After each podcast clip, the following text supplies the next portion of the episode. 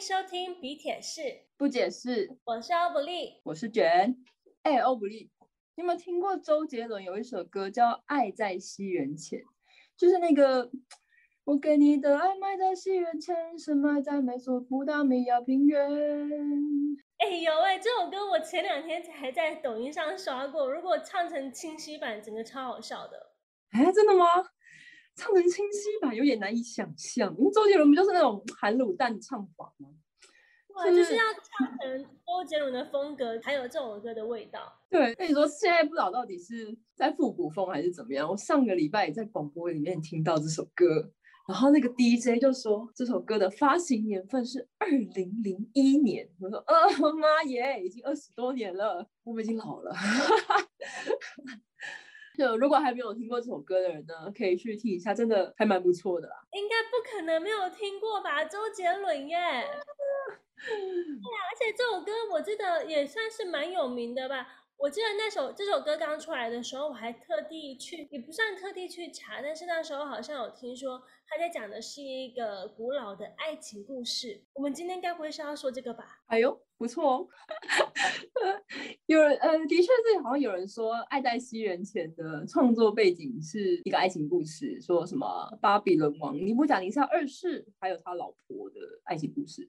哎，可是我们今天要讲的不是这个故事。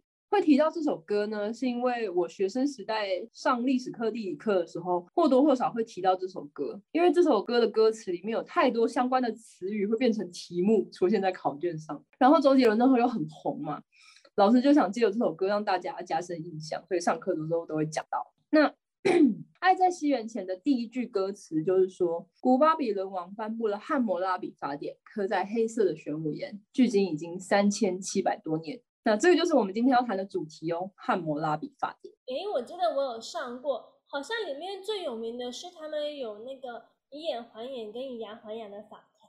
哎，没错没错，这个以牙还牙、以眼还眼，可以说是贯彻整个法典的基本原则。那我们等下会谈到《汉谟拉比法典》呢，被誉为世界上最早的成文法典，现存于法国巴黎的罗浮宫。那就像方文山的歌词里面讲的。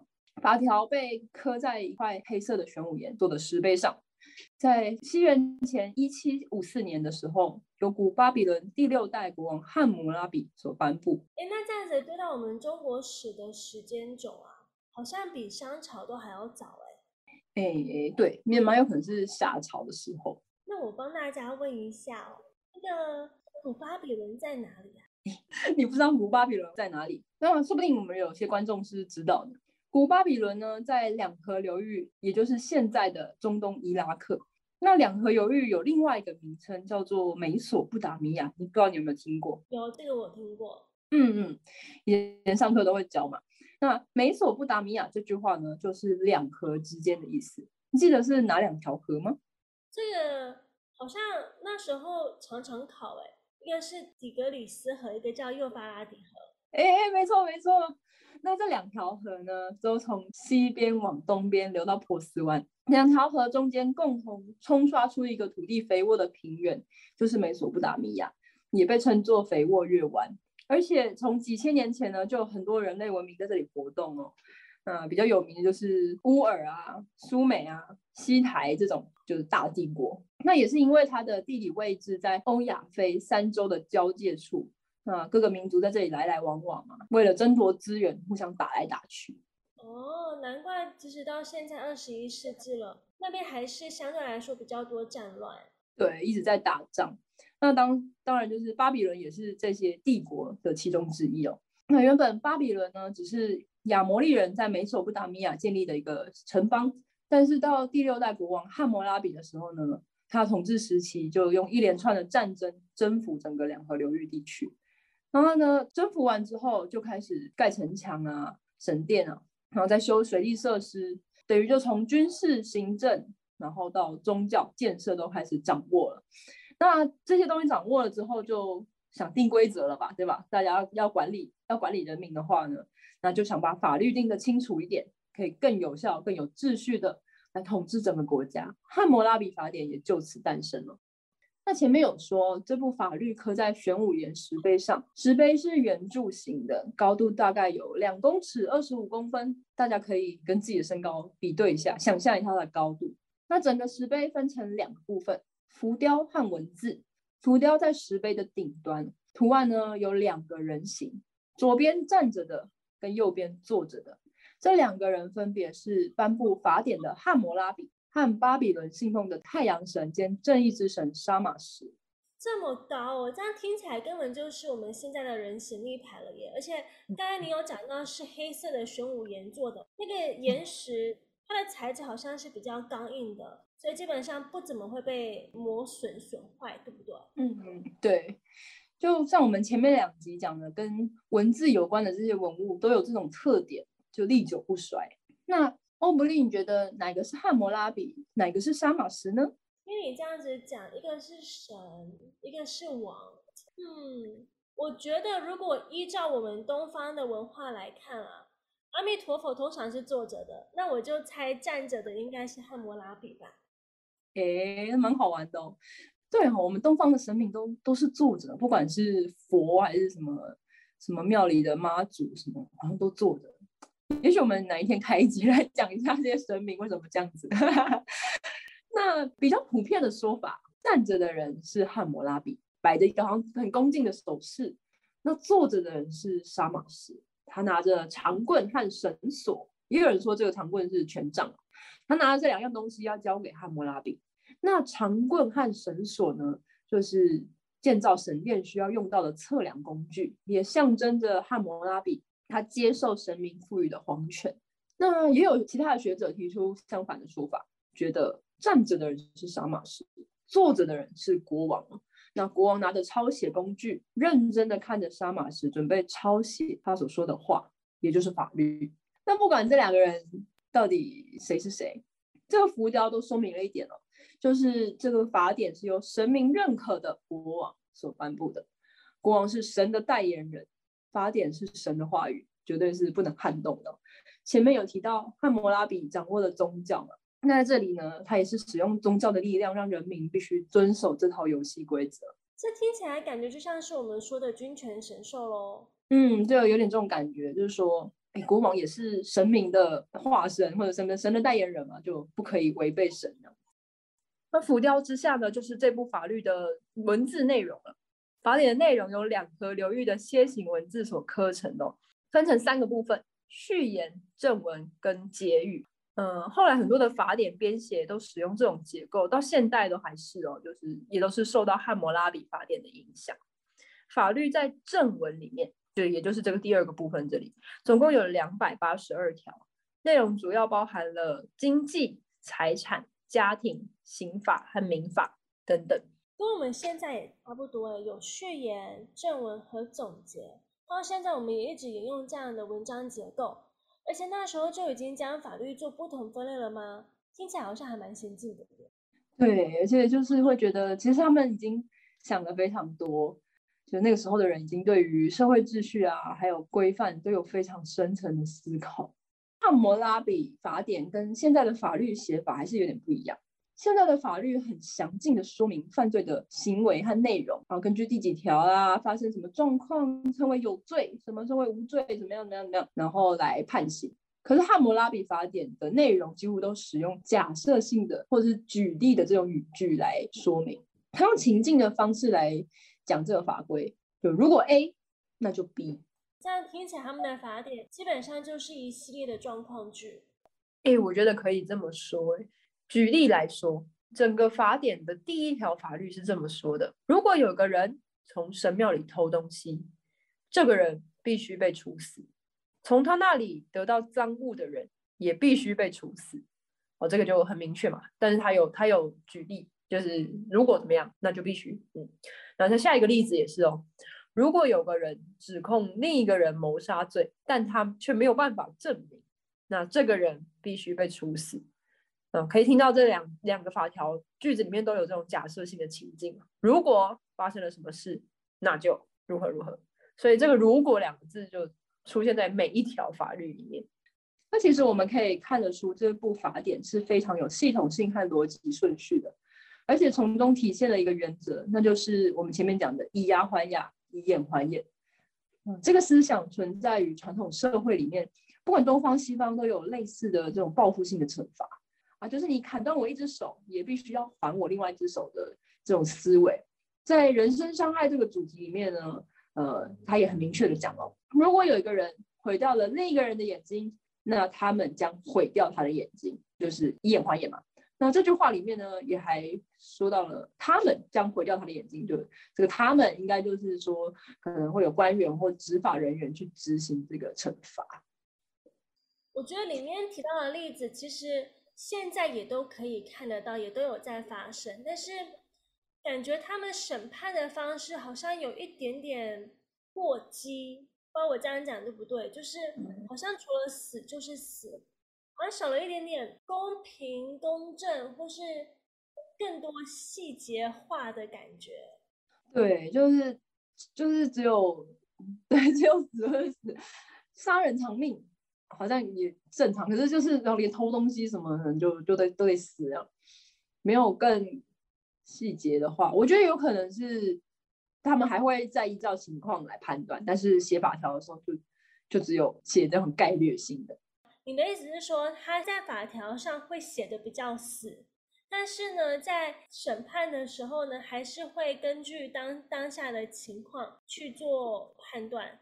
说不定，说不定是，如果有可以看看到判例，说不定就会可以了解那个时候是怎么样子。但是目前好像还没有，就是大家都是依照这个法条来看当时那个社会，就觉得哇，真的好好残酷哦，好严厉哦，这样子。就是好像都是杀人偿命，或者是做什么坏事就该死这样。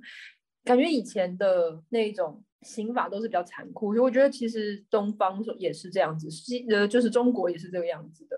以前真的不能做坏事，立刻就是狗仔。那当然我们现在是使用别种方式来惩罚犯罪者嘛，比如说呃限制他的行动啊，然后抓去关啊，还怎么样怎么样，褫夺公权等等。但是在古代用这种偿还的方式还给受害者一个公道，用以当时的思维来说，算是正义而且合理的吧。嗯，其实你这样讲我就了解，因为我们满清也有所谓的十大酷刑嘛。其实我感觉就有点像是他们在古代之所以会需要这么严厉，是因为当时的整个体系、整个社会制度，他们需要建立起来，有点点以儆效尤的感觉。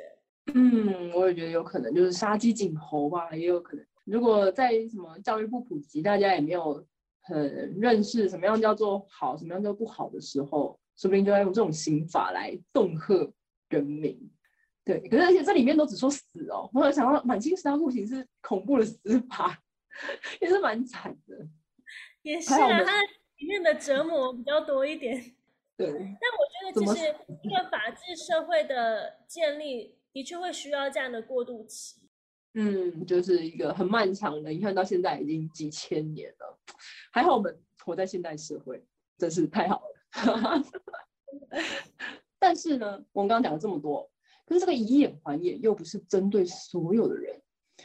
在传统社会里面是有阶级概念的嘛，有贵族，有平民，也有奴隶。因此，如果他们有了冲突的话呢，这个惩罚又是不一样的哦。然后男女之间的惩罚也是不一样的哦，不是吧？听起来又是一个封建的时代。对，就是除了阶级之外，男女还不平等的一个时代哦。我们先呃，我们等一下再讲这个男女的差异。我们先讲阶级的不同。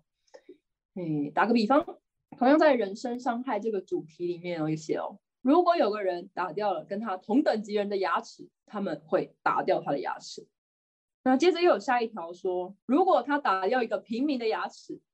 他将支付三分之一的银子，所以这个句子里面的他是类似贵族等级的人，打到别人牙齿，这些牙齿也要被打掉。但对象如果换成平民的话，却只要付钱就可以了事了。对，超级的不公平哦。然后贵族的话就付钱的。那再来看看这个男女也很不公平，怎么样不公平呢？如果一个男人打了一个怀孕的自由女人，导致她流产。他应该支付十舍克勒啊，这个舍克勒就是他们的金钱单位啊。那一样是付钱了事，但是后面的下一条又说了，如果这个女人死了，她的女儿就会被杀。嗯，等一下，等一下，那个他是谁啊？是谁的女儿被杀？哦，对，那我们来说明一下这两条法条。一个是说怀孕的女人，这个怀孕的女人她是自由人，不是奴隶那类的，所以加害人就是付钱了事就可以结案。但是如果是其他的身份，可以预想到，说明是不同的结果。那再来看看这个第二句话，比较让人困惑：如果那个女人死了，她的女儿就会被杀。这个谁的女儿啊？这个女儿指的是打人的那个男人的女儿哦。也就是说，杀人偿命的不是凶手本人，而是要拿凶手的女儿的命来赔啊。其实这个连做法有一点点像，可是这个凶手却没事。蛮让人困惑的，不是吧？怎么每个时代女人都要为男人犯的错负责啊？这个时代也是吗？好像是，真的太糟糕了。这个已经过了这几千年，还是没有进步的。可是法律应该有了，法律法律有的。好，跟从这个法条里面哦，也可以看出，虽然汉谟拉比法典很尽力的在维护正义，可是当时并没有平等的概念。在法律的评断上，还是有阶级跟男女之分。王子犯法与庶民同罪这种观念也还不存在。哎，但是这也是跟当时的时代背景是有关的，所以我们不会用现代的思维去评价这部法典，说哦它很落后啦或怎么样，因为这已经将近四千年前了。在那个时候，跟没有写出法规的国家或城邦相比，这个法典已经非常的完整而且合乎逻辑了。所以也就多亏这个成文的法条，可以让我们一窥当时的文化和价值观。对，就是我们可以从这个法规里面，可以想象一下那时候人是怎么生活，还有他们的思考模式是什么样子。因为他们生活在两河流域，河流就常常泛滥，会淹没他们的土地跟财产。然后族群也常常打架，让生活充满着很悲观又很不安定的感觉。所以他们会很重视这些测量、契约，还有文字记录，可以。替他们的权益留下保障，毕竟有了这些记录了嘛，就白纸黑字的，谁都不能抵赖。所以，我们现在很多在博物馆看见的那些楔形文字的泥板，大部分都不是什么有趣的故事，都是交易契约、土地测量的什么农作物的数量这种记录。那汉谟拉比法典也是在这种背景之下诞生的，让国家跟人民可以建立共同的秩序。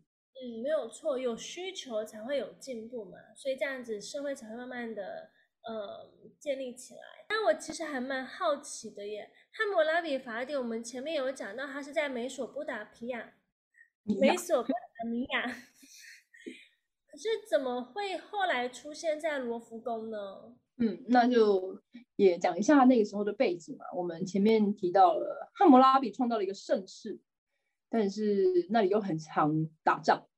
一直互相征战的一个地方。那汉谟拉比死呢，巴比伦的第一王朝就开始衰败了。后来西台人就把这里打败，就整个巴比伦就灭亡。后来又过了好几百年，巴比伦的第三王朝时期，埃兰人入侵，把国王掳走，然后顺便把这一块法典带到埃兰的首都苏萨。当然继续战乱嘛，各种战乱之后，就汉谟拉比法典就被埋在地底下。那一九零一年。法国探险队就在这里找到了这块法典哦，又是法国探险队。对，因为我们第一集讲罗塞塔石碑也讲到法国探险队嘛，就是跟那时候拿破仑差不多时期的那那些人啊。二十世纪初就是考古萌芽期嘛，各国的考古队、探险队都在世界各地寻宝，然后搜刮他们的文物宝藏。但这次呢，已经没有别的国家来跟他来抢，所以这个汉谟拉比法典就被带到法国。从此收藏在巴黎罗浮宫。哇，那这样听起来，我也还蛮想知道其他的探其他国家的探险队，他们还发现了什么耶？他们做了什么？对，这个时期应该有更多好玩的事情，对吧？我们之后很多又那个上次讲大英博物馆，也很多都是搬那时候搬过去。再找一集来说一下好了。好，那我们今天节目就到这边喽，希望大家会喜欢。李铁是，不解释，我们下次见，拜拜。